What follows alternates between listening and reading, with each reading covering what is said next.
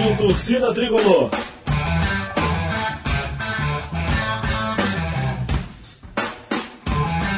Rock Flu.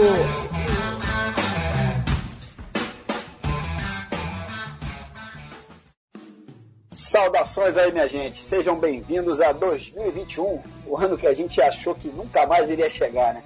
Depois desse 2020 que foi terrível, finalmente viramos essa página, torcendo para as coisas serem bem diferentes a partir de agora. Claro que o nosso principal problema não foi resolvido ainda, né? Mas o mundo está caminhando aí para uma cobertura de vacinação sem precedentes né, na história da humanidade. E daqui a alguns meses certamente teremos uma nova configuração, mais ou menos isso aí, né, Gustavo? E era que se a gente precisava de algum sinal de que as coisas realmente vão começar a voltar ao normal, tá aí o resultado do fla de ontem, né? A gente está gravando hoje aqui na, na quinta-feira, dia 7 de janeiro. Sapecamos 2 a 1 de virada neles pela 28 do Brasileirão, com direito a um golzinho aos 48 do segundo tempo. E não tem nada mais normal nesse mundo que ganhar Fla-Flu, né? O mundo tá salvo, Gustavo. E aí, minha gente? Maravilha, hein? Pois é, Serginho, como um bom presságio aí, esse ano não poderia começar melhor mesmo, né, cara? Metemos aí 2 a 1 um neles aí no resultado que foi é, até surpreendente considerando a atuação que o Fluminense teve é, no primeiro tempo da partida, né, que foi horrorosa realmente, mas depois o time se acertou e conseguimos essa virada aí sensacional. Pena só que o Maracanã estava é, vazio, né? Estamos aí com jogos sem público. Esse era um jogo certamente para casa cheia. Enfim, muitos vídeos aí pra gente poder depois ficar curtindo, né? Mas enfim, é isso aí. Ano novo, vida nova, né, cara? É isso que a gente espera, conforme você falou. Acho que a gente nunca torceu tanto aí para essa frase, né? Esse ditado é, enfim, fazer realmente sentido, né? Tomara que tudo se normalize realmente aí, como você disse, é, nos próximos meses, que o mundo inteiro possa usar o Fla-Flu aí como exemplo, né? Normalidade é isso aí. Bom, mas o início desse ano de 2021 marca também é, o início de uma nova temporada aqui no Rock Flu. É, e essa edição, por sinal, é muito especial para nós, né? Se trata do nosso podcast de número 150, ou seja, estamos comemorando hoje por aqui é, o emblemático Sesc Centenário do programa, uma efeméride aí super legal, portanto. É, e para ajudar a gente aqui a organizar esse evento, né, essa festa, digamos assim, estamos recebendo a visita de um grande tricolor aí que durante muitos anos foi o principal é, comentarista esportivo, né, digamos assim, do Torcida Tricolor na TV. É um programa, como o nome, diz, né, feito para TV, né, de torcedores do Fluminense para torcedores do Fluminense. Aliás, foi o primeiro programa desse tipo é, produzido no Brasil, que ficou no ar aí muitos anos é, na TV aqui é, fechada né, da, da Serra e acabou indo para o YouTube também, enfim, sua última encarnação aí. É, mas infelizmente hoje está fora do ar aí. Né? Enfim, bom, mas eu estou falando do Thiago Valente de Nova Friburgo, que além dessa atividade principal aí como comentarista no Torcida Tricolor na TV, trabalha no CREA, né? E ainda toca também um negócio familiar aí, no caso, uma confecção especializada em vestuário para crianças, né? Chamada roupa de bebê. Eu aproveito então esse gancho inicial aí para já perguntar ao Thiago aqui, é, e já emendando, claro, aí com as boas-vindas aqui do programa, o, o, seguinte, é verdade, cara, que vocês estão pensando aí é, em contratar o Nenê para fazer a propaganda lá da confecção, cara, da roupa de bebê? Ou isso é caô aí? Diz aí, cara. Salve, Gustavo, Sérgio. Prazer estar aqui participando do programa, esse programa especial, no né, número 150. É, característica do nosso clube do coração, né, o pioneirismo, e dessa torcida aí, como como estava sendo o programa, né, foi o programa, o Torcida Tricolor TV, e aqui o Rock Flu, que é um podcast que já no número 150, ele hoje faz é o número 150 de vocês, né, do programa, e hoje a gente vê que essa moda pegou, né? Essa moda chegou agora por aqui, né, de podcast. Então é toda semana tem aí um canal novo, um podcast novo, podcasts que estão aí bombando agora aí de audiência e vocês já estão no número 150. Então vocês já são mais do que experientes nesse assunto que agora virou virou moda no, no Brasil, né? Lá fora também já, já tem algum tempo e aqui chegou né, agora, mas o Rock Flu tá aí sendo pioneiro nessa, nessa área. É, seria uma boa, cara, o Nenê aí, porque ele tem uns amigos aí bons de Instagram, né? De rede social, uns caras aí que se curtirem lá, dá uma moral boa, cara. Né, ele passou o Réveillon aí com um camarada aí que tem milhões de seguidores, né? O do Neymar. Nosso, nosso craque aí fora da, das quatro linhas é, é bem requisitado. E dentro das quatro linhas ele foi importante esse ano pra gente também, né? Já no, no pro time, né, pro andamento do time, ele, ele atrapalha dependendo da formação que entrar. A gente sabe que o jeito de jogar dele é um, né, um pouco mais lento, pisa muito na bola, segura o jogo. Mas é um cara que foi importante aí, fez alguns gols aí bacana pra, pra gente nessa temporada. Contribuiu bastante com, com para algumas vitórias também. E agora acho que virou o ano 2021, graças a Deus, né? Chegou 2020, parecia que não ia acabar. 2021 já chega com uma vitória dessa espetacular. Espetacular a vitória de ontem. Resultado incrível. A maneira que foi a vitória também deixou a torcida muito, muito empolgada. Infeliz, infelizmente o Maracanã vazio. Seria um clássico para a galera que estivesse lá acompanhando sair é, anestesiada de, de álcool e da vitória, né? Que foi realmente muito legal. Seria um, um jogo inesquecível para quem estivesse lá. E foi para os jogadores, né? A gente tem uma garotada é. ali que. O próprio Iago também, né, que chegou esse ano no Fluminense. Você fazer um gol, né? Em fla daquele jeito no último minuto, marca a carreira desse, desse é, jogador também. Sensacional. Mas, ô Thiago, pegando o seu gancho aí do Fla-Flu, como é que você está enxergando esse final de campeonato aí pra gente, cara? Vamos deixar o Marcão lá de, de stand-by, deixa o Ailton que ele já provou que ele é pé quente. cara, o, o Marcão, ele, ele no ano passado, eu acho que eu até esperava que esse ano ele, ele fosse ter é, alguma, algum resultado um pouco melhor, né? Não como resultado, falar na verdade, né? Resultado dos jogos que a gente teve com, com o Marcão, a gente pegou São Paulo, que é líder do campeonato, era um jogo complicado. Teve o clássico com o Vasco, que tipo, não é fácil para o Fluminense nos últimos anos, não tem sido fácil. O jogo em si estava num, num, momento fácil para a gente. A gente teve a vitória na mão de maneira muito fácil e não aproveitamos, mas é um clássico, não é um confronto fácil. Então o resultado não era de se espantar, tanto que agora a gente ganhou o Fla-Flu e empatou, né, em aproveitamento com o primeiro turno a essa altura do primeiro turno a gente tinha feito os mesmos pontos que nós fizemos agora no segundo turno.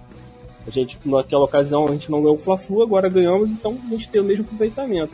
Mas pensando no Fluminense em disputar uma Libertadores, a chance que a gente tem e não ter tempo, né? Não vai ter pré-temporada, não vai ter aquele período de transição para não, agora vai chegar um treinador, vai conhecer a equipe, vai fazer pré-temporada o campeonato acaba e na semana seguinte tem pré-libertadores para alguns times, a gente começa a jogar 15 dias depois do campeonato carioca. Então você não tem tempo. Se não vier um cara que já vá acompanhar o time na próxima temporada a partir de agora, eu receio que a gente comece a próxima temporada mal. Porque aí vem uma implantação de uma ideia nova, um jeito novo de jogar.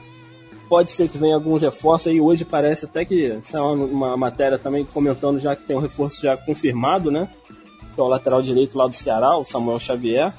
Já, já confirmando. Pois é. Acho interessante a contratação, não acho ruim, é, porque a gente tem o Julião e o Calegari que está improvisado, né? O Calegari não é lateral. Então a gente tem um jogador da posição, o cara tem 30 anos, então não é nenhum veterano. Um cara que faz muita partida, é um cara que joga muito firme. Então acho válida a contratação desse tipo de jogador, como foi o Barcelos na esquerda, né? Um jogador que vem, tem um jogo firme, é da posição, tem uma bola parada boa, né? O Danilo Barcelos ganhou a posição do Egídio e resolveu o nosso problema, que a gente estava muito mal ali. Não que a gente esteja bem, porque não é nenhum grande jogador, não está à altura do que a gente, o torcedor do Fluminense, espera que esteja vestindo a camisa tricolor. Mas pro que a gente tem no momento, ter dois laterais aí, o Samuel Xavier e o Barcelos para a próxima temporada, a gente já começa melhor do que esse ano o, o que a gente tem no momento. É Julião de opção na lateral. E o Calegari, que mesmo esforçando ali, não, não faz uma partida ruim, mas a gente vê que não tem sequência, né?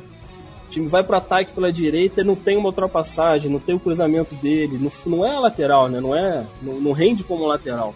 É, tem que encorpar mesmo por ali, né? Estamos precisando urgentemente de um lateral mesmo. Então, direito. E, e, e, acho que o Ailton, pô, a vitória com, com, com, de, do Fla-Flu, né? Marcou demais aquele, aquele 95 e ele não, não poderia ter momento melhor para ele assumir a beirada do campo ali dirigindo esse time do Fluminense.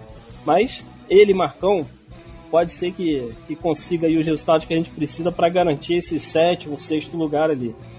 Nossa briga vai ser com o Corinthians, acredito. É. é o Santos vai se dividir aí com esses jogos de Libertadores. Se ele for para final, mais algumas rodadas ele dividindo o Brasileirão com Libertadores. Então ele deve ficar um pouco para trás. Mas o Corinthians chegou, é, vai, vai vir com, com força para a briga. E se a gente tiver aí opção, né, se for G7 esse ano, a gente não pode desperdiçar, né? Sete vagas para Libertadores, a gente passar o campeonato todo ali beliscando, namorando essa vaga, não pode na reta final vacilar e, e pegar a vaga. Por mais que seja uma, uma coisa né, difícil de acreditar realmente, eu não esperava um campeonato desse pro Fluminense esse ano. E se for para uma Libertadores, com esse time que a gente tem hoje, a gente sabe que é difícil ter um grande resultado. Porém, o Santos também não tem um time muito forte, né? E tá na semifinal. É. O Fluminense com o Ailton de treinador vai pra final da Libertadores fácil. Aqui é. Mas é o que você falou, torcer pra gente conseguir pegar pelo menos essa vaga aí, né, na, na Libertadores. É, e, e, com os resultados de ontem, né, vitórias do Fluminense contra o Flamengo e do Bragantino sobre o São Paulo, o campeonato na parte de cima deu uma embolada também, né? Nessa altura do campeonato eu nem sei se dá para cravar algum favorito aí pro, pro título, cara, ou você arriscaria algum palpite. Até umas semanas atrás, aí a grande surpresa era o São Paulo do Fernando Diniz, né? É. Enfim, mas já começa a patinar aí. Ontem mesmo tomou uma, uma goleada feia. Assim complica, né? É, o time do, do. E São Paulo, próximo jogo, acho que é um clássico tá agora, pela frente. Não sei se é o Santos, se o Santos. Ontem, acho que é o Santos. O Santos deve botar time reserva. Então, assim, aí, sorte do São Paulo, possível de Santos for time reserva, grande chance do São Paulo fazer os três pontos. Se ele emendar uma sequência de duas derrotas, ou duas derrotas, um empate, três jogos sem vencer, aí eu acho que começa a ratear, perder, perder aquela força que eles estavam, porque o time de São Paulo veio, vinha muito bem, mas eu não, não, não, não, demonstra né, confiança ainda de ser um time que vai conseguir segurar a, o título na mão. E você tem um Flamengo, que é um time que já que é encorpado, se começar a ganhar jogos em sequência, vai, vai finalizar o campeonato bem. O Atlético Mineiro, que fica variando demais, faz, jogo, faz um jogo excelente, atacando com todo mundo, fazendo gol. Caramba, esse time difícil de jogar contra. Daqui a pouco pega um adversário, perde uma partida. Pô, na hora de embalar eles não conseguem. Verdade é que não tem ninguém, né, querendo ganhar o campeonato. Tá tudo aberto. Ontem Renato ganhou com o Grêmio, né? E já falou que ele tá na briga. Ele tá oito pontos atrás do São Paulo, mas ele já decretou que ele tá na briga, ele tem um jogo a menos. Então pode cair para cinco pontos. E o Fluminense, o Fluminense ficou é, muito pra trás, né? só, só lembrando, hein? Só lembrando que o Ailton tá invicto, hein? É, é. A gente tem, tem esse time do Palmeiras aí que com, com esse português aí também vem na sequência muito boa, né? Não, não, dá para descartar é. o Palmeiras. Mas o, é, mas o Palmeiras está brigando em várias frentes, né? É, é tem Copa do é, Brasil. Eu já tenho minha torcida aqui. Eu torço ou pro Grêmio por causa do Renato ou pro Inter por causa do Abel. Acho difícil, acho que o São Paulo acaba levando. Mas a minha torcida é por esses dois aí. Eu não quero ver nenhum paulista campeão. Não tenho muita simpatia, deve ter nenhuma simpatia pelo Atlético Mineiro, né? É. Então, Flamengo a gente nem fala. Isso aí, acho, é, depois da derrota de ontem, eu acho que a chance deles é mínima. É, o São Paulo vai acabar levando por falta de competência dos outros, né? Dos outros, né? Eu também. É. Eu acho que o Atlético teve grande chance. No momento que o Atlético teve, no campeonato, bobeou, ele. Bobeou muito, né? Perdeu é, muito ponto de bobeira. Perdeu muito ponto. É, ele podia estar lá na frente com o São Paulo, à frente do São Paulo ainda, para disputar e ele acabou ficando para trás. O é, Grêmio eu acho difícil também, porque o Grêmio tem a Copa do Brasil, né? Então, em algum momento ele vai dividir a atenção de novo aí com, entre, com os dois campeonatos. Agora o Inter é a gente comentou aí, o Inter foi é segundo colocado agora né, no campeonato, seis pontos atrás do São Paulo. Tá na briga, cara. Abel. É, é dá pra chegar, dá, dá pra, chegar. chegar. O Abel, eu gosto muito do Abel também, não tem. É. Ainda mais agora que ele não treina no Fluminense, né? Eu gosto mais ainda. Mas torço muito pra ele também, cara. Não tenho. É. Se ele levar aí, fica, fica bem entregue. Legal. Beleza. Legal. Bom, mas vamos fazer uma pausa aqui no bate-papo, que é pra já jogar um rock and roll aqui no ar. O setlist aqui de hoje vai ser o seguinte, pessoal. A gente escolheu somente faixas de álbuns que foram lançados nesse ano de 2020, né? Que acabou de terminar. E assim, espera homenagear todas as bandas aí que foram guerreiras, né? Que não deixaram a peteca cair, mesmo com toda essa confusão da pandemia, de quarentena. E o objetivo é poder traçar também um breve panorama de tudo que rolou de interessante no mundo da música, ou mais especificamente do rock and roll nesse período. Tá falado? Bom, vamos lá então. Começar logo essa brincadeira por aqui. Só na caixa.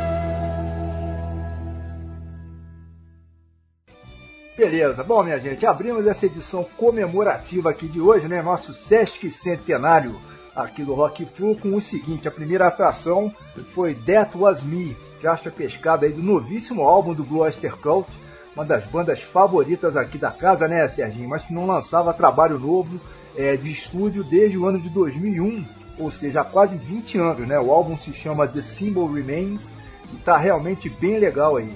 Logo depois, quem pintou foi o ACDC, né, com Demon Fire, pescada do lançamento mais recente deles, né, o Power Up. Já falamos bastante aqui do Power Up né, nas últimas edições do programa. Trata-se de mais um arrasa quarteirão aí é, para a carreira da banda, né? É, enfim, para fechar então esse bloco de abertura, o que rolou foi Back in the Day, faixa de mais uma banda que é veterana aí, né? Pois é, esse bloco inicial é, foi todo composto aí pela velha guarda, né?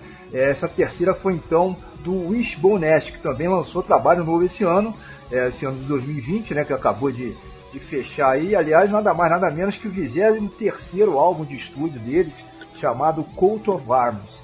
É, o Wishbone que também já tinha um tempinho aí que não gravava, né? É, enfim, acabou é, se animando aí é, mas na verdade lançaram o álbum ainda antes da pandemia, né? Foi no mês de fevereiro, ou seja, foi bem em cima ali quase de toda aquela confusão, né? Que explodiu é, por conta do coronavírus, o mundo virou de cabeça para baixo e foi ali, né? Justamente entre fevereiro e março é, do ano passado e esses caras certamente deveriam ter uma turnê engatilhada, né, Tiago, para divulgação aí desse trabalho novo, enfim, mas se deram mal aí, com certeza tiveram que cancelar tudo, que não é nem uma desvantagem especial deles, é, digamos assim, pois a classe musical aí como um todo foi uma das que mais se arrebentou aí nesse 2020, né, cara? Para os músicos em geral, foi realmente feia coisa, né, cara? É, foi classe artística, né? Música, é, teatro, toda essa galera que vive disso, teve realmente um ano muito difícil. É, foi difícil para todo mundo, né? Não foi, não foi um ano fácil, mas eles tiveram porque eles vivem desse contato, né, cara? Eles dependem muito disso e, e hoje em dia é, vocês acompanham pô, música há muito tempo e o rock é, é uma é um estilo que os caras faziam grandes CDs e CDs vendidos no mundo inteiro, né? E hoje não tem mais essa, essa coisa do álbum ser vendido e os artistas ganham muito dinheiro com o show, né? Exatamente. Esse, se tá aí, assim, se, se, eu lembro de ver alguns vídeos do, desse último, do último trabalho dele, mais recente, ah, não sei se é o último, mas foi o, gravado no River Plate, no estádio do River Plate. Pô, Isso. Um show é. daquele, hoje, uma turnê, os caras lançando um álbum depois de tanto tempo. Imagina quanto estádio no mundo esses caras já, já teriam lotado em 2020. Exatamente. E tomara aí que venham notícias boas de vacina pelo mundo afora aí para ainda em 2021 poder voltar a curtir, né? essa shows e, e, tudo que a gente pode, que a gente curtia, que de repente agora a gente vai valorizar um pouquinho mais, né? Pois é. Se Deus quiser, se Deus quiser. Legal. Bom, com esse som aí do Bicho Boneste, eu aproveito para mandar aqui um grande abraço para um grande amigo aqui do Rock Flu, que é um super fã da banda, trata-se do Jairo Leão Feitosa, grande Jairão, morador da cidade de Cabo Frio, tá sempre ligado aqui com a gente, ouvindo os nossos programas, né? Ele é um fãzaço aí do Bicho Boneste. É, ô, Thiago, logo na abertura do programa, cara, o Gustavo comentou aí sobre a sua participação no Torcida Tricolor na TV, né? Aquele programa de TV sensacional que vocês fizeram durante muitos anos aí em Friburgo. Eu também participei algumas vezes como convidado, cara, mas você e o Gustavo tem que botar uma pilha aí no nosso amigo Beto Ben, cara. Você tem que voltar pro ar. Essa facilidade de hoje em dia, né, com o YouTube, todas as plataformas online. É, eu me lembro quando o programa começou, se não me engano, em 2005, né, Gustavo?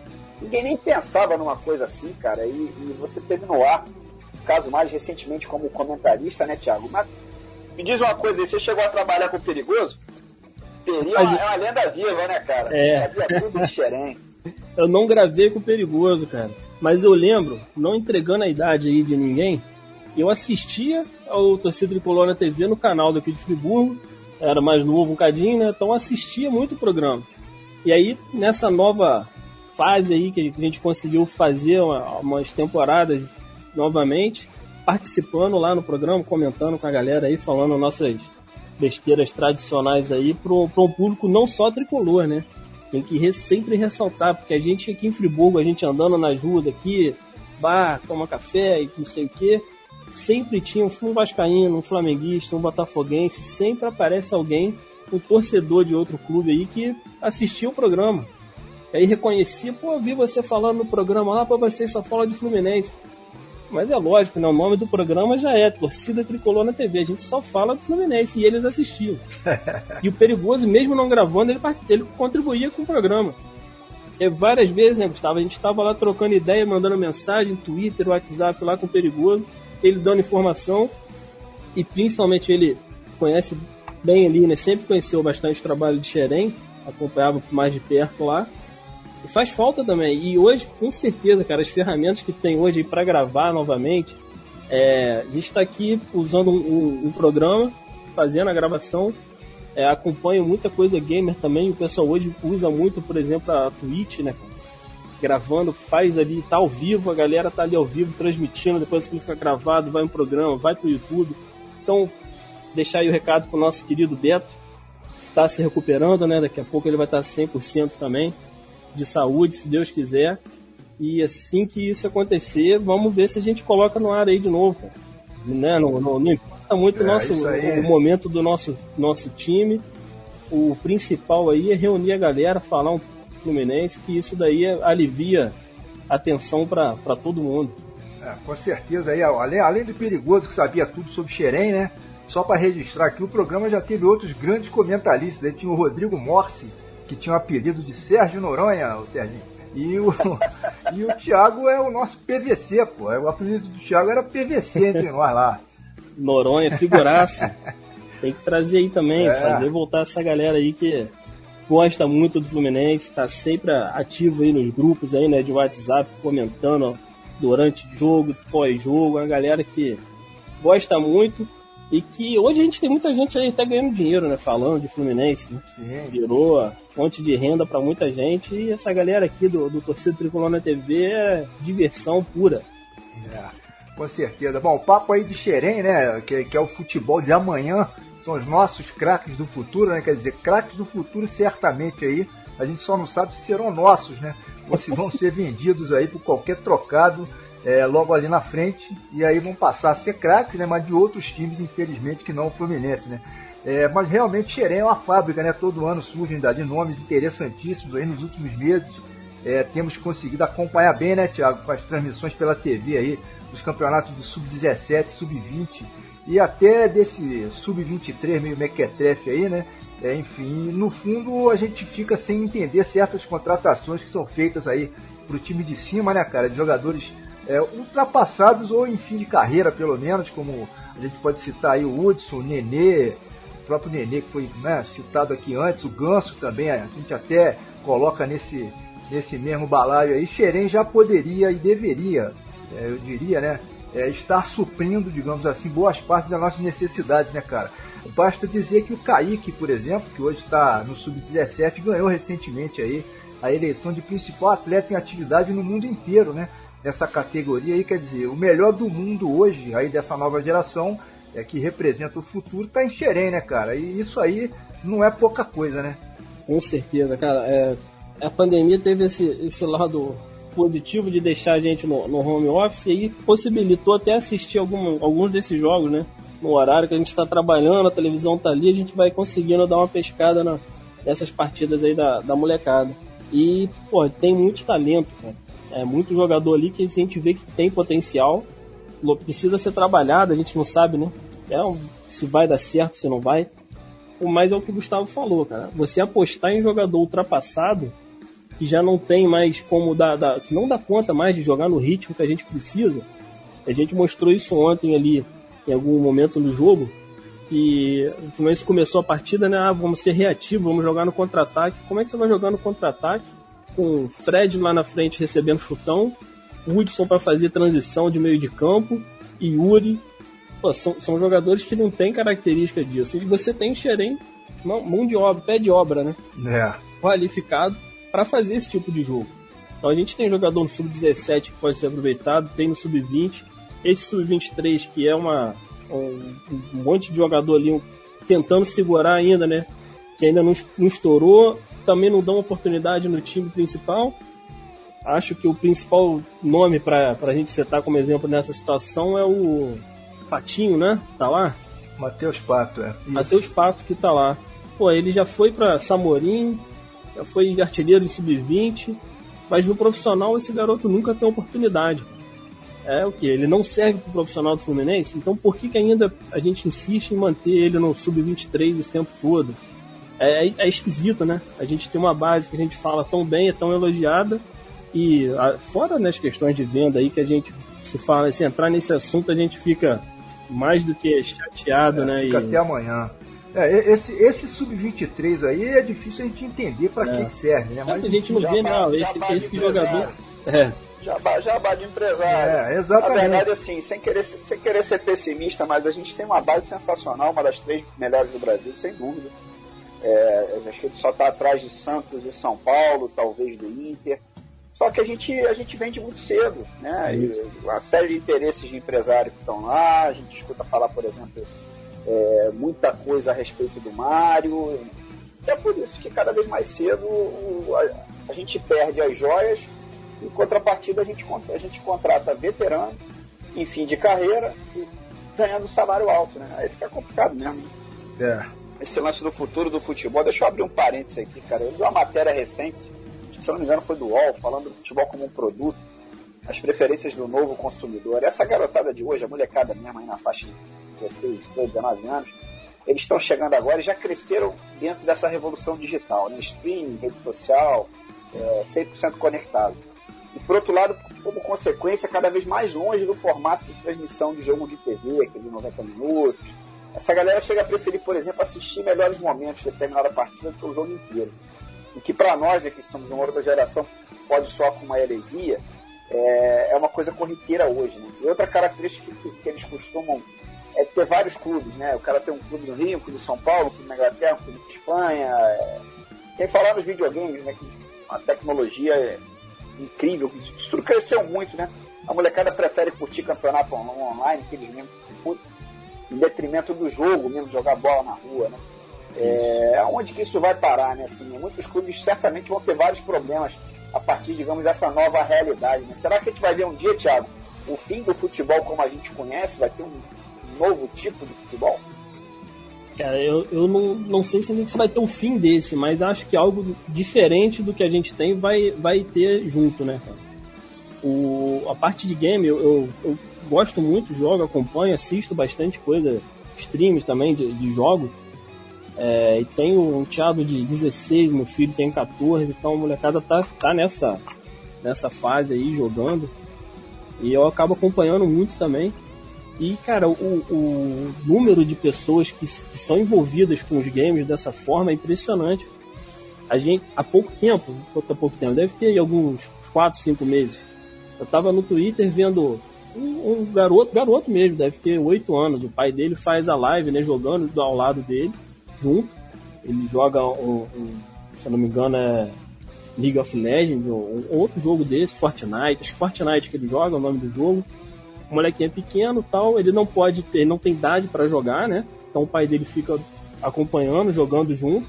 Só que ele recebeu um banimento lá do jogo por causa da idade e tal. Então teve um movimento grande no, no Twitter de vários jogadores profissionais de vários jogos pedindo, né, para liberar o garoto, porque ele tem um canal no YouTube muito forte. Eu fui ver o canal do garoto, o canal dele, de 9 anos de idade, tinha mais inscritos naquele momento, foi antes do Fluminense ter a apresentação do Fred, inclusive, tinha mais inscritos que o canal do Fluminense. É, é incrível. E o molequinho é tricolor, cara. E o molequinho tricolor postou música, vídeo dele, o pai cantando música do Fluminense, ele no Maracanã. Eu cheguei até a mandar mensagem para algumas pessoas ali, marcar o Fluminense e tal, para fazer alguma coisa, cara, porque tem que linkar isso. Você tem um garoto desse com potencial de streamer aí, né? Que hoje em dia os caras faturam muito dinheiro com isso. Ele tem mais seguidores que o próprio clube e o clube não aproveita ele sendo tricolor, ou seja, não vai gastar nada.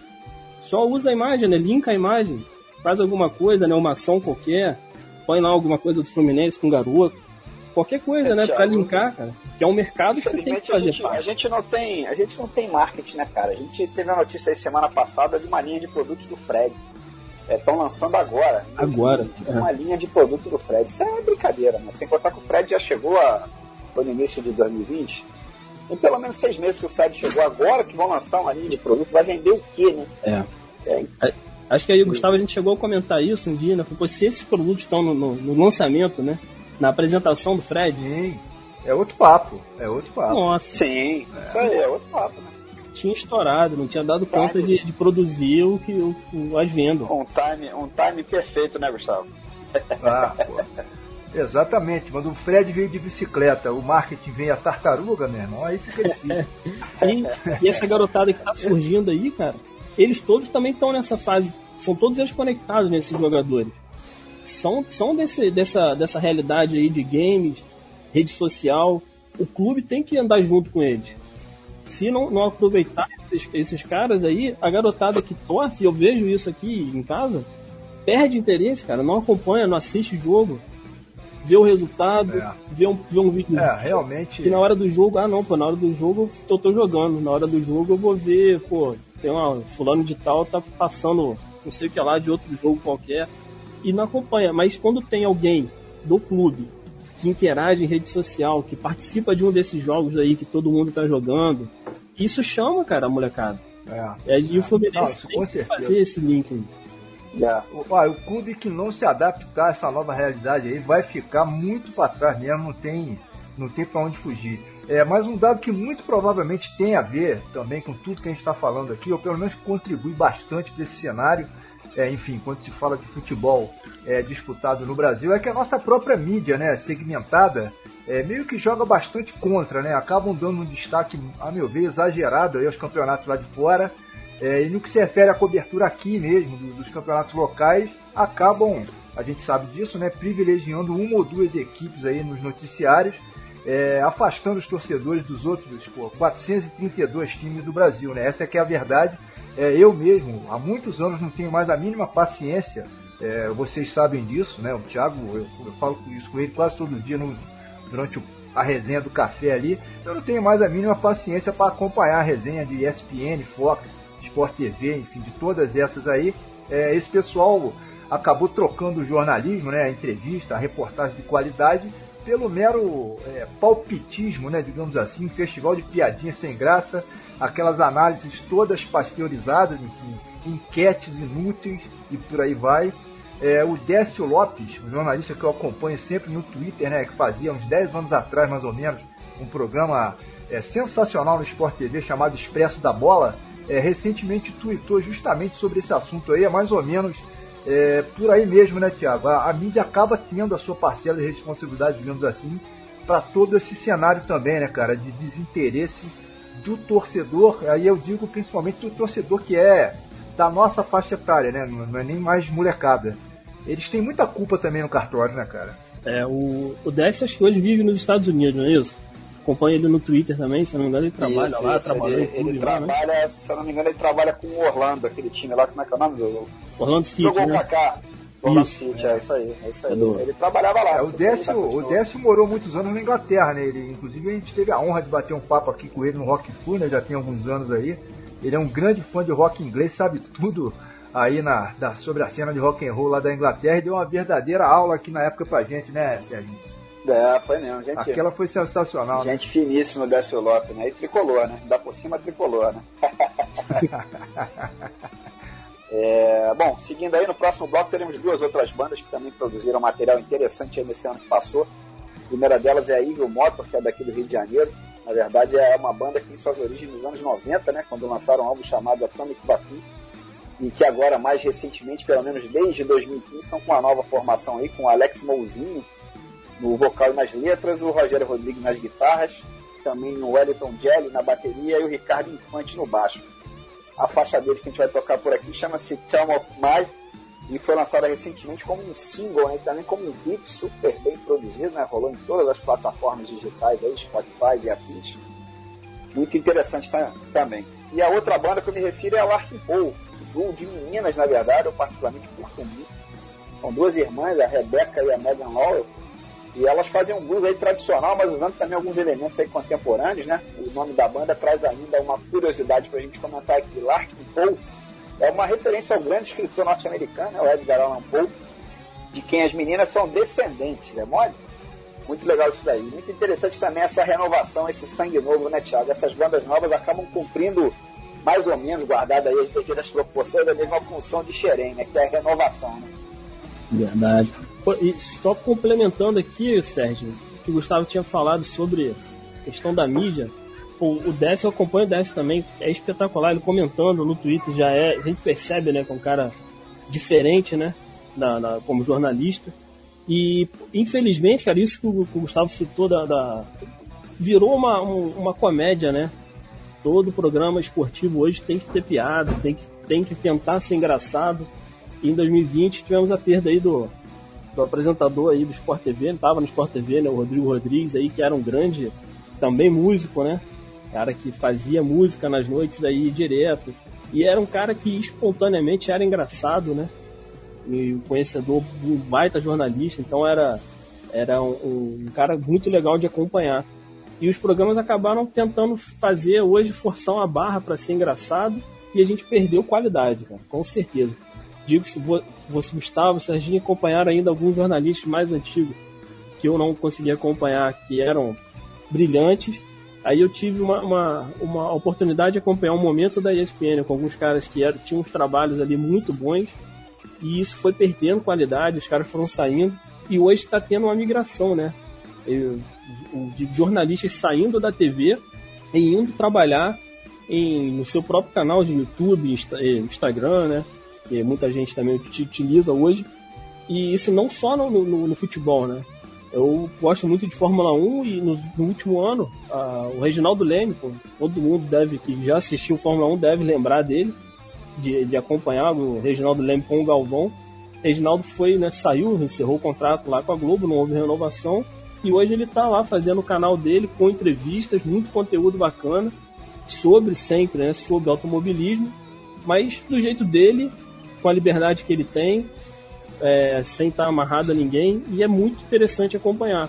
E acho que essa vai ser a tendência de alguns jornalistas, né, cara, que vão sair dos canais para ter a independência deles, para poder faturar e falar o que eles quiserem, e alguns deles para poder, inclusive, assumir aquilo que eles faziam na TV, né? É, assim aquele, aquela, aquela torcida, né, velada que eles faziam que a gente percebia, alguns vão poder, pô, agora eu tô no meu canal, eu faço e falo o que eu quiser. É... E aí assiste quem quiser, quem, quem concorda com aquilo, né, exclusivamente, hoje a gente tem muito disso, né, se você não concorda, você não, você cancela, né, é. tá lá, aperta o xizinho, não escuta mais aquela opinião, e isso, infelizmente, isso vai vir pro, pro esporte, de certa forma, para eles, né, eles vão ter liberdade de fazer o que eles quiserem, mas pra gente que acompanha, eu que gosto de, do, do programa esportivo, para acompanhar o debate, né, cara? As ideias diferentes, a gente perde, porque vai ficar uma coisa única, né? Exatamente. Não tem debate. É, perdeu, perdeu muito, cara. Pra gente, você comentou aí, pra, né, eu e o Serginho vimos outra, outra turma comentando futebol. Era outro papo, né, Serginho? Ah, não, nem se Muito nem diferente. Se compara, né? Muito nem diferente, nem, nem se compara. Hoje, hoje os caras são e sem querer ser saudosista, né, cara? Sim, é, hoje o que eu, eu gosto ainda de, de, assistir alguns, destaco hoje em dia no, no Sport TV o Pedrinho, que é ex-jogador. Vocês já conseguiram, já pegaram alguma coisa dele comentando? Já, é. É, ele, ele, ele fala bem. Tecnicamente falando, ele fala bem. Ele enxerga bem o jogo. É, Isso é, é raro. é raro, né? Não é jornalista, né? Os caras são comentaristas de futebol todos eles são especializados, os canais são canais de esporte, e você liga lá, fica ouvindo aquele blá blá blá, os caras não conseguem analisar um jogo de futebol, gente. É, é só piadinha, só hahaha. Aí depois reclama que a audiência cai. É, tem que cair, né? Tem que migrar. Assim, Aí vem o Rica Perrone, ah. que pô, fala um caminhão de, de, de groselha, de besteira, né?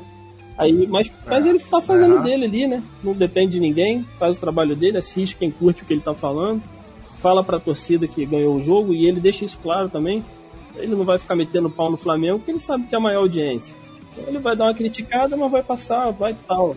É, criticar, falar, falar groselha como você, como você, isso faz parte, cara. O problema maior é, não sei se vocês se lembram, aí há dois anos atrás, não sei se foi em 2019, eu acho que foi no final de 2018. O, a estreia do. O Ganso não estava nem inscrito no jogo da Sul-Americana.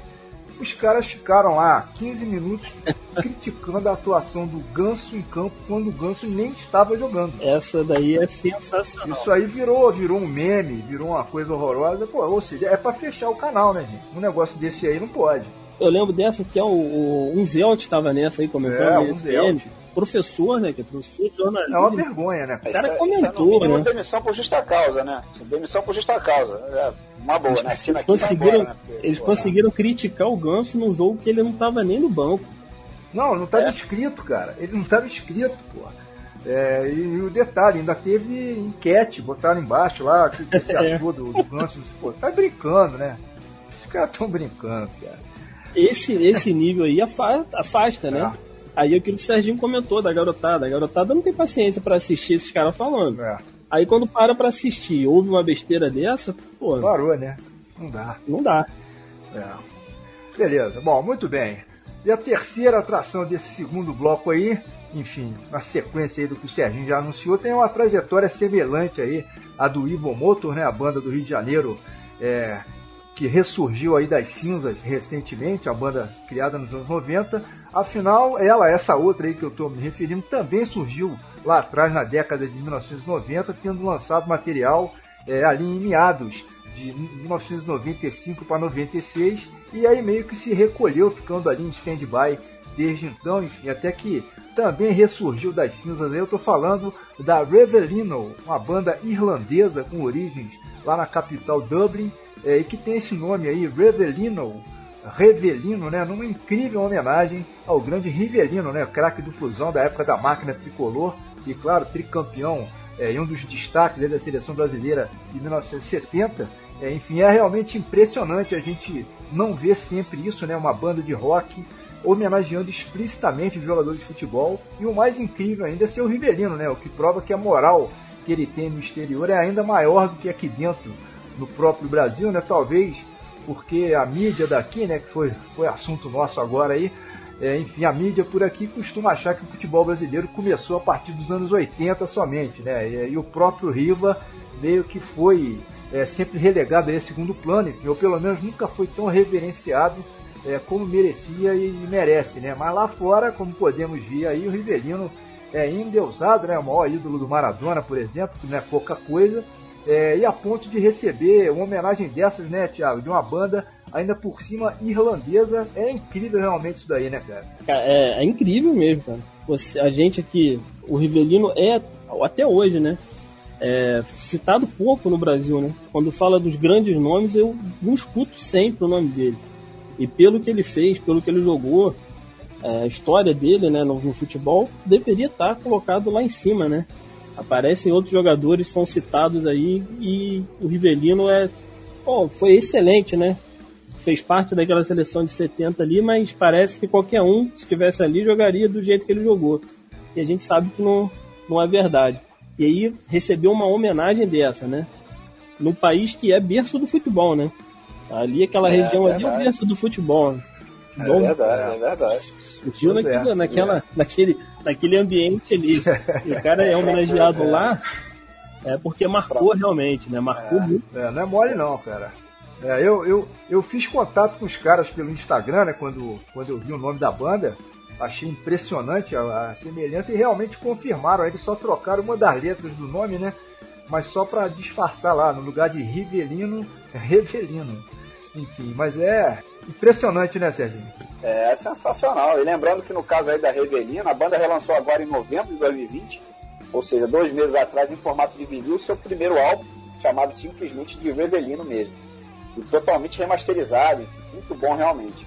Mas beleza, bora lá então, botar essa sonzeira aqui pro ar. O Thiago, meu camarada, a parada é a seguinte: todo convidado que aparece por aqui precisa apresentar pelo menos um dos blocos aqui pros ouvintes nossa tradição mais antiga aqui do Rock Pool. Tá falado? Então respira fundo aí, prepara o gogó e manda bala. Beleza, cara. É, bloco 2 aí, ó, começando para vocês. That's What Emily 6, da banda aí comentada agora, Revelino. Na sequência vem Scorpion, com Larkin Poe.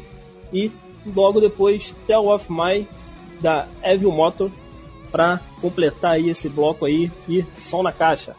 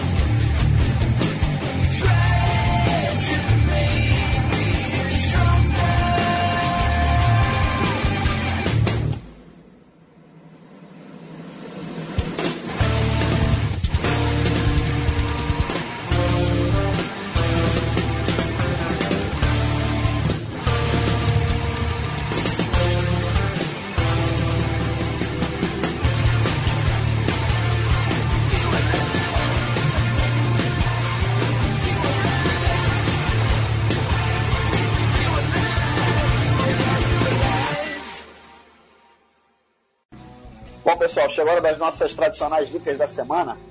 E dessa vez eu vou falar do novo álbum do guitarrista brasileiro de blues, Arthur Menezes. Na verdade é cearense e já está radicado em Los, em Los, Angeles há alguns anos. O trabalho se chama Fading Away, está redondíssimo, uma pintura realmente. Quem se interessar, basta fazer a busca aí nos dispositivos de streaming, né? O álbum está inteirinho disponibilizado nas plataformas sendo que rola a participação de convidados ilustríssimos, como é o caso do Josh Schmidt, uma das faixas, e também do gigante Joey Bonamassa, um dos principais nomes hoje em dia no mundo inteiro em termos de Guitar Hero, né? Quer dizer, vale a pena ir. Fading Away, novo álbum de Arthur Menezes, esse já é o quinto álbum do Arthur. Eu aproveito para esticar aqui essa dica, digamos assim, pois não só esse álbum mais recente, como toda a discografia dele tem uma qualidade absurda. Pode pegar qualquer um dos disquinhos lá e escutar, que vale muito a pena. É, beleza. O Arthur Menezes realmente manda bem demais aí. Já tocamos, né, algumas músicas dele é, aqui no programa, enfim, é, através aí dos anos. É, e o Serginho tem toda a razão, essa criança manda muito aí. É bom demais, né?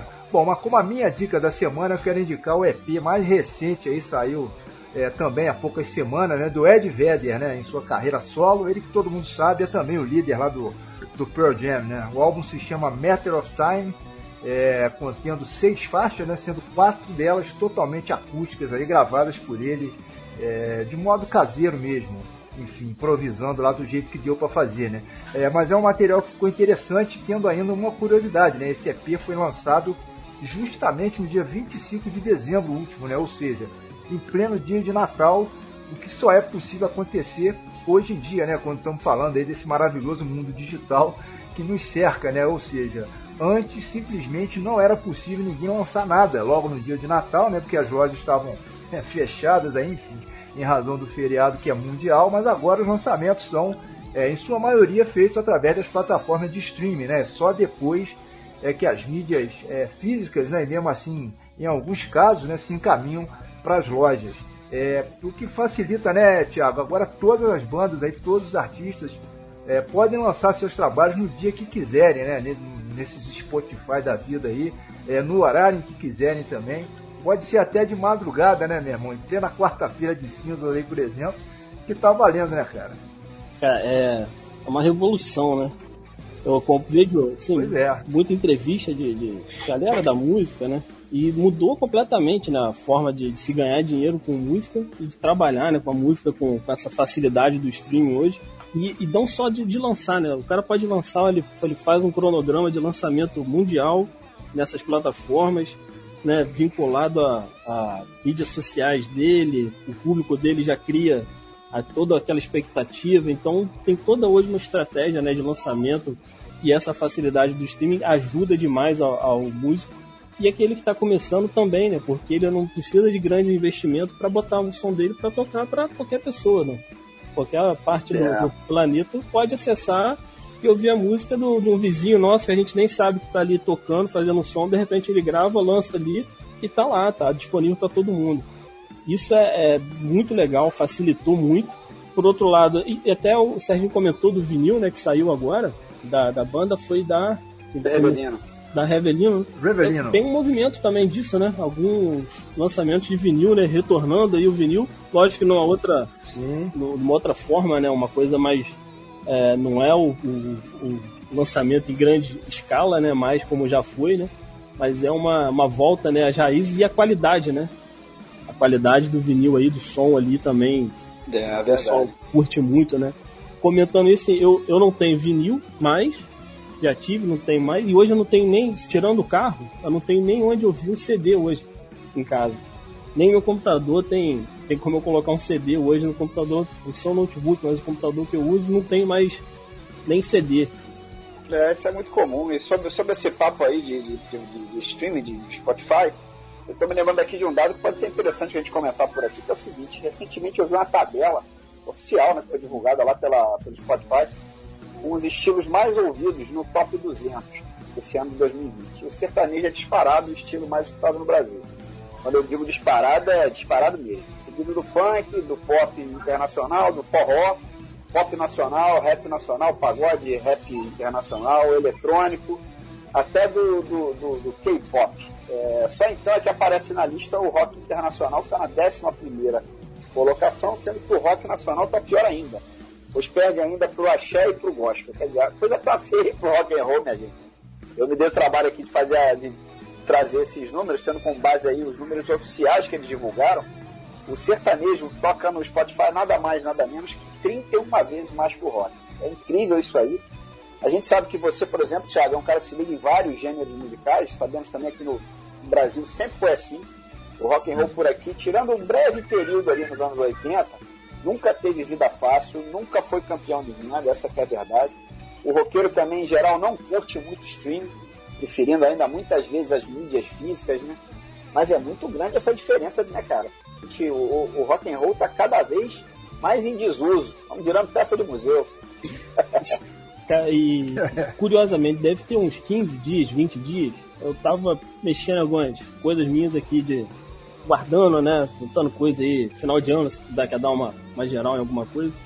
Aí achei um estojo meu de CD, né? Daquele que eu gravava ainda, pegava CD de alguém, fazia cópia, eu ouvia.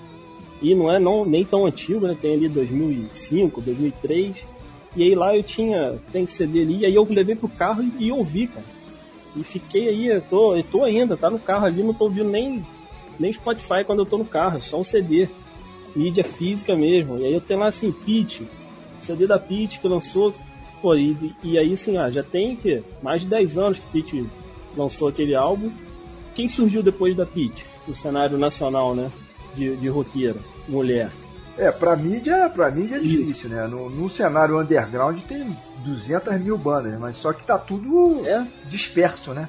É, eles não conseguem chegar à superfície, né, para respirar. Não é chega. Isso. Aí eu tenho lá a é. Pit, aí o pô, CPM, que é uma banda que eu curtia muito. Agora, até no último ano também, CPM veio com. tava preparando lançar um, um, um álbum novo, CPM 22. O, e Charlie Brown Jr., cara, que não tem hoje também banda do nível de Charlie Brown Jr., com letras que, que o Chorão fazia, tudo. Hoje não tem.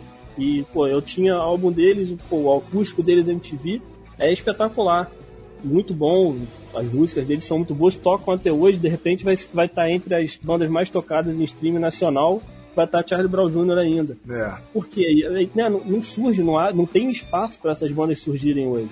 Não tem, cara. O, é, o sertanejo e o, e o funk, principalmente o sertanejo, né?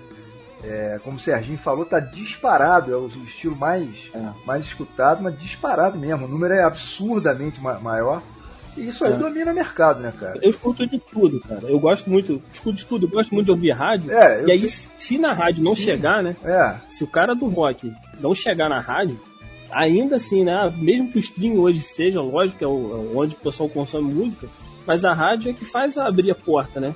O cara toca numa rádio, daqui a pouco ele tá numa televisão, tá numa trilha de novela. Claro, é. E aí, daí o cara aparece pro Brasil, né? Não, esses caras, esses caras todos que explodem aí, no, no, até no streaming mesmo, de sertanejo, tiveram lá, foram pro rádio, foram pra televisão. A explosão era a televisão, é. É. Ainda é, né? Não tem jeito. Ainda é a televisão. É, e, e, eu aproveito esse gancho, cara, sobre o gênero musical. Sei que você curte vários gêneros, né? Mas, mas eu queria saber qual a sua praia em termos especificamente de rock and roll, né? Quais seus estilos preferidos, as bandas? Você já citou alguns artistas nacionais aí. Eu sei que você curte Bon Jovi, por exemplo, é, Pearl Jam também. Enfim, eu me lembro que é, dessas bandas de uma playlist sua que você me encaminhou há uns meses, enfim. É, mas diz aí, o, o, que mais você curte aí nessa praia, cara? Cara, gosto muito. Pegar lá atrás, as primeiras coisas que eu ouvi de rock foi, provavelmente, acredito que tenha sido a primeira coisa que eu ouvi, lembro de meu pai ouvir, foi Rod Stewart. Acho que é a voz que eu me lembro mais de mais garoto na, na cantando, né? Mais próximo do rock and roll ali. Uhum. E dali, cara, eu curti muito, pô, Pat Stewart, gosto muito de ouvir, Rolling Stones e, e Elvis, cara. Eu ouvi, tenho, tenho o CD, né? Tem o CD dele ainda também, nessa minha, nesse meu estojo ali, que eu, que eu costumava, né? Circular comigo e, e eu tá ouvindo isso dali. Então são, são aqueles mais lá de trás. E depois, cara, nessa anos 2000, mais ou menos ali, eu gostava muito de, de de ouvir Red Hot, que é a banda espetacular, né? Ouvia Creed, gostei muito do Creed, teve uma fase muito boa, com muita música, e aí essa música, né, chiclete, né, essa música mais comercial, tocou muito aqui no Brasil, né? Então gostava muito de ouvir o som deles. E claro, Bon Jovi, que é provavelmente aí dessas bandas todas aí, aquela que eu mais tenha escutado e que eu curto mais o som, que é um, um rock mais, mais suave um pouquinho, né? Com, com mais romântico, com, com a guitarrazinha bem trabalhada. E recentemente que eu curto muito, cara, é o John Mayer, que faz um som aí meio country, né? Mas tem uma pegada da guitarra ali pro rock que é. Eu gosto demais desse, desse estilo ali. Né? Não é exatamente o rock and roll, mas é, mas é um estilo de, de, de música e a guitarra ali, o metal tocando ali bastante, né? Fazendo diferença na, na sonoridade ali. Curto muito esse tipo de música. E, cara, aí tem muita coisa. Já ouvi muito Nirvana também. Gostava muito de ouvir Nirvana uma, uma fase aí. E tem, tem sons muito legais. Então, cara, tem. Gosto, escuto muito, gosto muito de. E infelizmente eu não, não tenho escutado coisa nova. A verdade é assim, não tenho acompanhado os surgimentos, né? Aqueles que não estão conseguindo chegar nessa. É. No top, tá, tá não conseguindo tá chegar. difícil mesmo, já. Tá difícil. É. Bom, justamente o Bon Jovi, banda que foi citada aí, que vai abrir aqui esse terceiro bloco de músicas, vai rolar Limitless, faixa pescada do álbum mais recente deles, lançado agora em outubro, e que tem o título de 2020. Nessa altura do campeonato é um título quase que de filme de terror, né? Mas é o 15 álbum da extensa carreira do Bon Jovi. Ele estava programado para sair, na verdade, no mês de maio, foi adiado aí por conta da confusão com o coronavírus. O nosso amigo John Bon Jovi aproveitou para incluir mais duas músicas novas no álbum, uma delas, inclusive, sobre a luta contra a pandemia, né? Mas e aí, Thiago, você curtiu esse, esse novo disco aí do Bon Jovi? Curti, cara. É, é uma música, as músicas, né, bem, bem raiz do Bon Jovi, né? Um estilo bem é, clássico dele, né? Tem ali uma guitarra, a voz do, do Bon Jovi na gravação, né? Lembrar aí que os últimos ao vivo que, que já eu lembro de ter assistido dele, a voz já não tá mais acompanhando o que a gente conheceu, né? Mas pelo menos na gravação ela tá segurando a onda ali legal e tem um som que eu curto demais, cara. Eu gosto demais da, das músicas dele. Ele tem um trabalho bacana no, nos Estados Unidos também, né? De ajuda, não só aí com o Covid, mas fora esse, o Covid também. Ele tem um trabalho lá de, de ajuda para muita pessoa necessitada. Então, um cara que eu, que eu curto musicalmente e o trabalho dele, ele como pessoa também, e a banda é muito gosto muito, cara. E tem essa aí, apesar do título ser meio. É, para o nosso momento aí não é muito adequado, mas é a música tá bem legal, cara. Muito boa essa música que eles lançaram aí com, como faixa principal do álbum. Beleza, legal. Bom, as duas outras atrações aí dessa sequência fazendo companhia ao Bon Jovi serão as seguintes aí, o Joe Bonamassa, né, guitarrista já citado hoje por aqui, é, atualmente considerado um dos melhores no mundo aí, especialmente nesse segmento, né, é, de blues e de blues rock. A faixa dele que vai rolar se chama Lookout Man, faz parte do álbum Royalty, lançado no mês de outubro é, do ano passado. Né? É, ela faz companhia a outras nove faixas que foram gravadas no lendário Abbey Road Studios em Londres. Né? O Bonamassa, que é americano, disse que buscou aí a inspiração é, para esse trabalho né, em seus ídolos ingleses de todos os tempos aí, o John Mayer, Jeff Beck, Eric Clapton, Led Zeppelin, Cream, enfim. É, e se pode dizer que ele conseguiu o que queria, pois é, é um descasso realmente, né? E a outra banda que vai pintar aí para fechar esse bloco é a British Lion, que é o projeto paralelo, digamos assim, do nosso querido é, Steve Harris, né, o baixista do Iron Maiden, que montou o British Lion aí justamente para ter uma vibe mais é, de voltar a tocar em lugares menores, né? Coisa que já há muitos anos virou uma coisa impossível de fazer com a banda principal, já que o Iron Maiden é, se tornou uma marca gigantesca, né? É, enfim, se bem que essa faixa que a gente escolheu aqui para tocar, chamada Lightning, é, que faz parte do trabalho mais recente deles, tem uma abertura, é, um riff inicial ali que lembra muito a levada de baixo do próprio Iron Maiden, né? Claro que com um andamento diferente, uma pegada mais leve ali, coisa e tal, mas lembra alguma coisa ali. É o tal negócio, né, Thiago? Quem sai aos seus não degenera, né, cara? É, não, não o DNA como. tá ali, né, cara? vai aparecer, né? Em algum momento ele vai aparecer. é, não tem pra onde fugir, né, Serginho? Maravilha, não tem mesmo, sonsaço. Maravilha, bora lá então chamar mais essa sequência aqui pro ar. Thiago, vamos lá outra vez, cara. Você mandou bem demais aí no bloco anterior. Repete a dose aí pra gente, chama esse bloco aí pra galera. Opa, então vamos lá, hein? Bloco 3 aí agora pra galera. É Limitless, Bon Jovi, música aí do novo trabalho dessa banda aí espetacular. Lightning, da British Lion, e Lookout Man, do Joey Bonamassa. Então, solta o som aí, Gustavo. Vamos lá,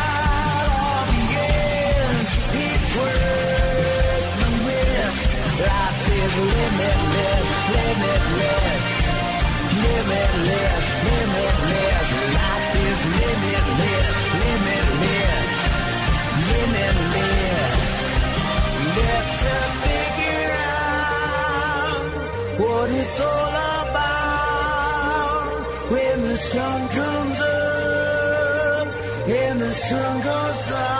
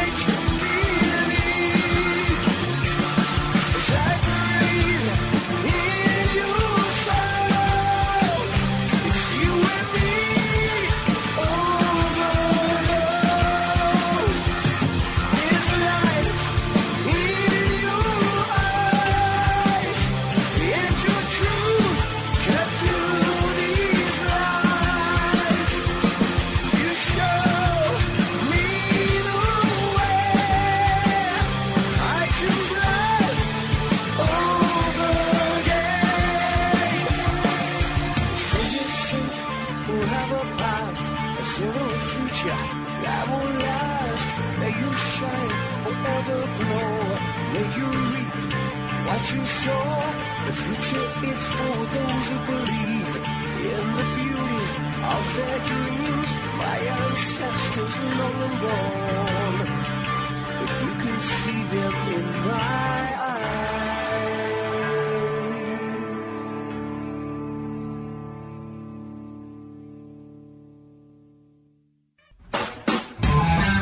Rock Floor.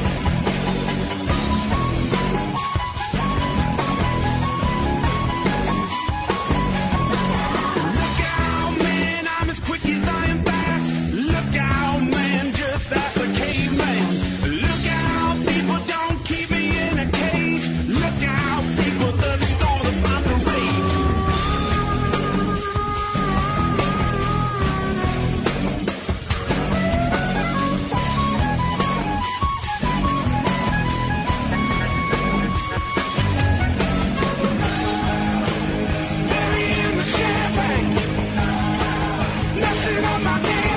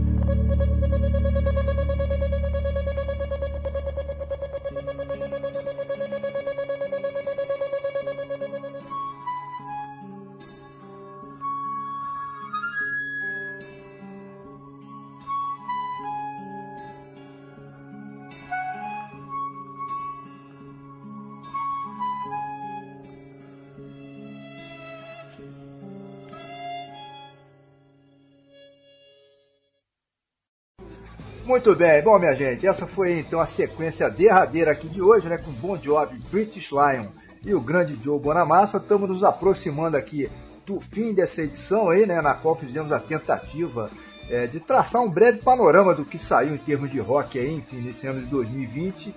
É, e claro que teve, pô, muito mais coisa aí. Teve, por exemplo, é, o Foo Fighters, né, com um EP, Drive By Truckers, uma banda que eu curto muito também, lançou, lançou trabalho novo. O Avenged Sevenfold, o Rich Kotzen, é, teve o Green Day, teve o Stone Temple Pilots, até o Sepultura, né, que lançou o Quadra é, no mês de fevereiro. Teve até o Titi Ozzy Osbourne, Rose Tattoo, trabalho novo aí da High Flying Birds, né, banda lá do, do nosso Noel Gallagher, né, ex ex, enfim, teve realmente muita coisa, mas obviamente não caberia todo mundo para tocar aqui no formato dessa edição, que é limitado, né? Mas acho que serviu de certa maneira para mostrar aí que é, mesmo com todos os problemas, né?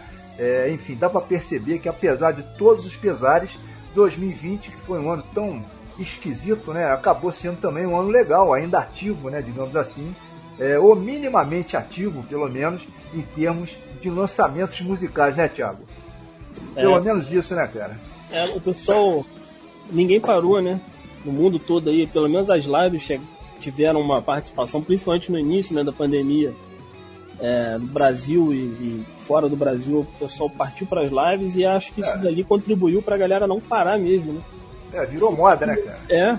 E, e por um lado foi bom porque aí todo mundo teve- fez alguma coisa de live e aquilo desperta no, no- no artista também a, necessidade, né? De lançar alguma coisa, de fazer algo diferente. Ele tá vendo que o público dele tá ali, pô, querendo consumir alguma coisa. E acabou funcionando, né? Não, não tivemos os shows, mas lançamentos aí em, em grande quantidade. E, pô, pro cenário do rock, o ACDC lançar um álbum a essa altura, né, cara? Pois é. Pô, É, é isso aí, é isso aí. Legal, bom, como estamos aqui na reta final, já é hora de agradecermos aqui mais uma vez ao Thiago Valente pela presença. Muito obrigado aí, meu camarada, por ter participado aqui desse nosso programa de número 150, nessa edição super especial aqui pra gente. Quer dizer, o nosso Sesc Centenário, né? Mas acho que valeu aqui a brincadeira, né, Thiago? Pô, demais, cara. É, participar aí já era uma, uma tentativa aí minha e do Gustavo aí já tinha algum tempo, tentando encaixar aí pra fazer uma participação no Rock Flu, que é um, pô, um barato essa, essa troca de ideia. E eu acabei de falar assim, pô, não, não consigo pegar, cara, as novidades do, do cenário nacional e bater eu postar ali e tá curtindo.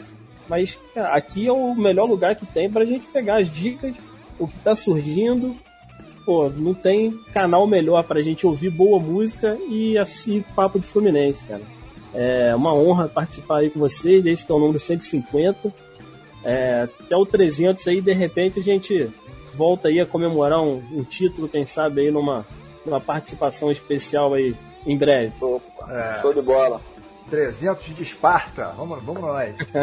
É, eu, eu falei, rapaz, agora há pouco aqui em 2020 ser um ano estranho, né? Atípico aí, realmente esquisito.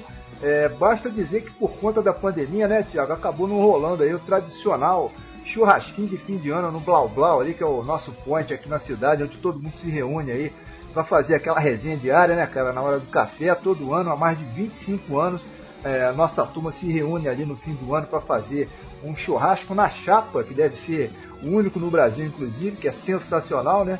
É, mas esse ano, infelizmente, aí por conta do vírus, né, acabou não rolando. É, e olha que dessa vez a gente ainda projetou uma canequinha especial, né, cara? Aquela caneca de chopp estampada com a máscara, com as cores e o escudo do Fluminense, é, indicando uma proteção extra aí em relação ao contágio. É, mas o evento acabou tendo que ser cancelado, enfim. Fica pra próxima aí, passando a pandemia, a gente corre lá e faz, né, cara? Isso aí, pô, de 2021 vamos tentar aí dose dupla. É, saiu a, a vacina, a gente faz uma comemorativa de vacina, a gente faz a caneca de vacina agora para homenagear também, né? Isso aí, e depois no final do ano a gente faz o nosso tradicional lá, que é churrasquinho na chapa, cerveja, café e rabanada. É, é sensacional. Sensacional. Serginho, a caneca tinha uma máscara do Fluminense, cara, Pô, impressa. sensacional. Eu preciso, eu preciso ir ano, ano que vem eu vou aí. Boa, boa. Isso aí. Sensacional. Ano que vem não, pô, Bom, esse ano, pô. É esse ano, pois é, né? Pois é, tem razão, tem razão. Já virou, já virou, já virou. Sensacional. Bom, pessoal, como o Gustavo já adiantou agora há pouco, o fim por aqui tá próximo, né? Claro que antes de fecharmos as cortinas, ainda vai rolar aquela faixa saideira de praxe. E hoje o que a gente escalou aqui para fechar o programa é uma faixa pescada do álbum Boston, que acabou de ser lançado, né? Em finalzinho de dezembro, o grande Chris Cornell, ex-vocalista do Soundgarden, do Audioslave, que todo mundo conhece, certamente uma das maiores vozes, se não a maior da sua geração. Esse projeto chamado No One Sings Like You Anymore. Foi gravado por ele, na verdade, em 2016. Ele, o próprio Cornell registrou todos os instrumentos de modo caseiro. Estava engavetado desde então. A família resolveu então pegar esse material, dar uma garibada na produção e na mixagem e lançar essa pérola aí no final do ano passado. Acabou sendo uma grande surpresa aí para todos os fãs. É um álbum de covers que ele homenageia os seus artistas favoritos, as músicas que mais tocaram ele, né? E seriam também grandes influências para ele. Enfim, tem uma, vers uma versão de músicas do John Lennon, do Prince, da Guns N' Roses, aliás, é o que vai rolar por aqui, né? Justamente Patience, do Guns N' Roses, foi uma pena realmente, né, o, o, o Thiago, a perda do Chris Cornell daquele jeito tão trágico em 2017. Né?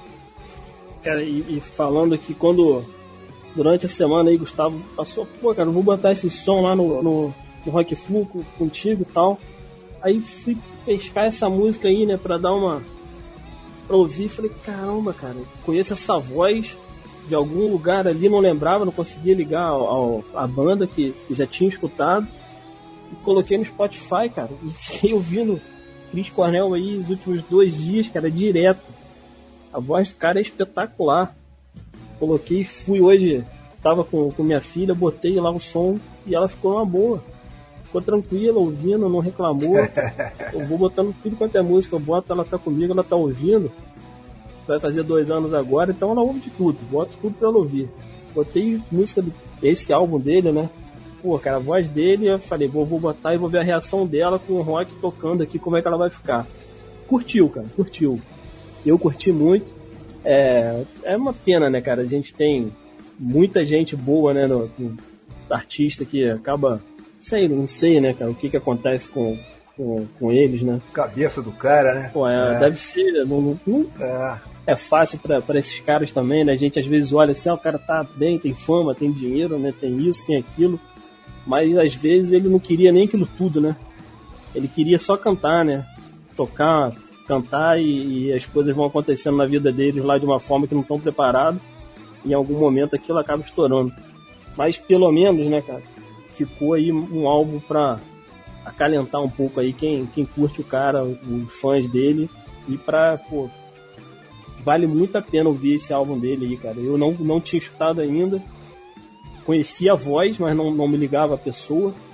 E pô, o álbum tá muito bacana, cara. E essa música aí tá muito boa na voz dele. Vou, vou me atrever a dizer aqui que eu prefiro na voz dele, inclusive. É, essa, essa pegou na veia. Eu sempre curti muito o Soundgarden, mas principalmente é. o Audio Slave, né? É uma coisa que eu pô, curtia demais, to, tá, torcia para um retorno, né, Serginho? Era super legal, mas agora já era. A não ser, claro, que coloquem lá outro vocalista, mas nunca vai ser a mesma coisa, né, cara? É, não, não. É, realmente é uma. Não dá, né? A gente falou aí. É provavelmente a, a, o maior cantor dessa geração aí. É, beleza. Bom, estamos aí quase no fim, né? Mas hoje tem momento Maguila por aqui, que também é tradicional de vez em quando aparece, né? Eu quero mandar um abraço especial para um grande fã do programa, nosso amigo Diogo Lago de Melo, que é lá de Juiz de Fora, Minas Gerais. Hoje ele está radicado é, na aprazível cidade de Além Paraíba, né? Que fica também no interior lá do estado. É, aliás, fica quase aqui na divisa, né? Com o estado do Rio, enfim. Ele recentemente declarou, Serginho, que iria começar a reescutar todas mas agora, né, 150 edições do Rock Flu, né, é, na ida e volta para o trabalho, enfim, no som lá do carro, e certamente ele vai se divertir, né, cara? Afinal, são 15 anos aí de programa, é, mas se trata também de uma, de uma árdua missão, digamos assim, uma tarefa aí para alguns meses, pelo menos, né, Sérgio? É, alguns meses mesmo, né? Porque semana não vai dar, não. Grande abraço para ele aí. Beleza, galera. É, boa sorte lá pro Diogo, né? É, boa sorte para ele, pô. E, e, e, que honra, né, pra gente, né? Ter alguém que, que queira maratonar as 150 edições. É, e o detalhe, Thiago, ele é vascaíno, ainda tem essa, hein?